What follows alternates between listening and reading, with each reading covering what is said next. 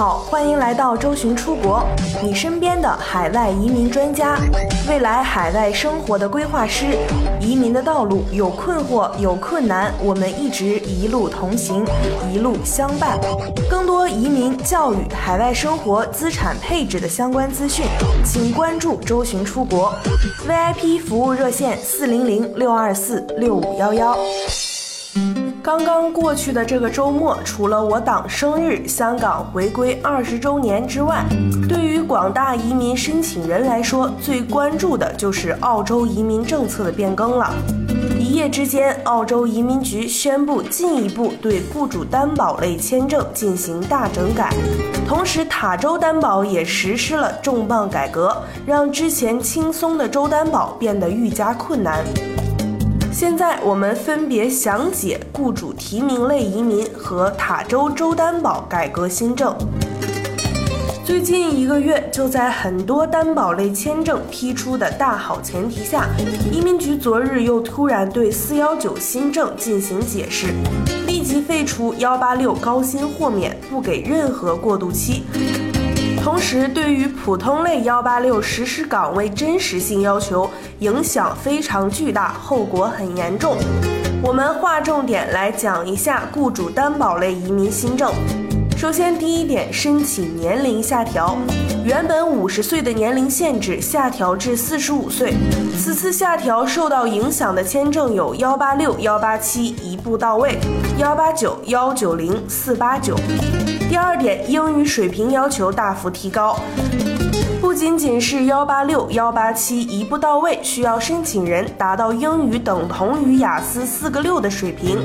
四五七转幺八六、幺八七也同样需要，这无疑是一个巨大的打击，将彻底阻击技术类四五七签证转幺八六的可能。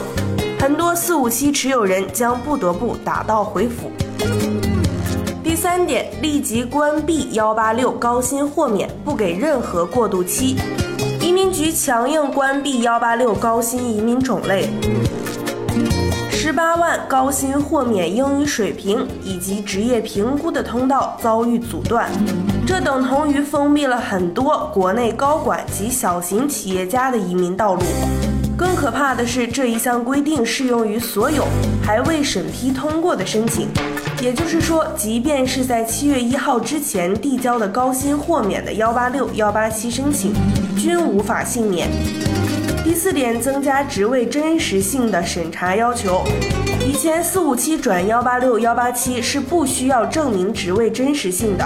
现在新政策把这条挡了无数人四五七之路的令牌拿出来，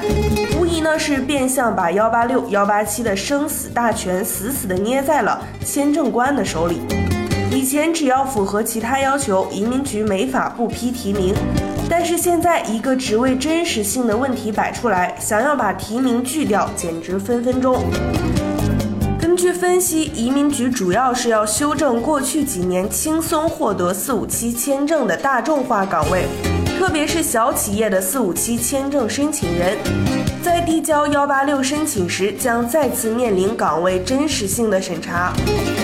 最后一点是培训。上次改革时，移民局就提到过，对于培训会有更严格的规定。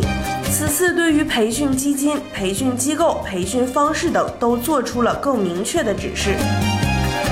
这些被标注的职业主要分为三类：类别一，需要两年的工作经验。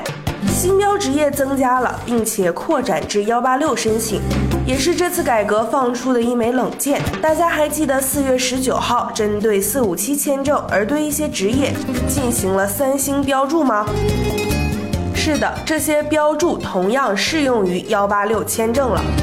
类别二，只有偏远地区的雇主可进行担保。类别三，移民局根据每个职业的不同而制定的不同要求。移民局这次花了很多精力，对大众化岗位制定了严格差异化要求。受到影响的职业包括会计、酒店或旅馆经理、厨师、管理岗位、公司经理、客户服务经理、按摩、市场专员、销售经理、零售采购及经理、税务会计、等大部分华人申请的职业都受到了影响，申请幺八六永居之路将变得更加艰难。不过，按照我们现在的经验来看，类似于管理顾问、市场专员、销售及市场经理等岗位，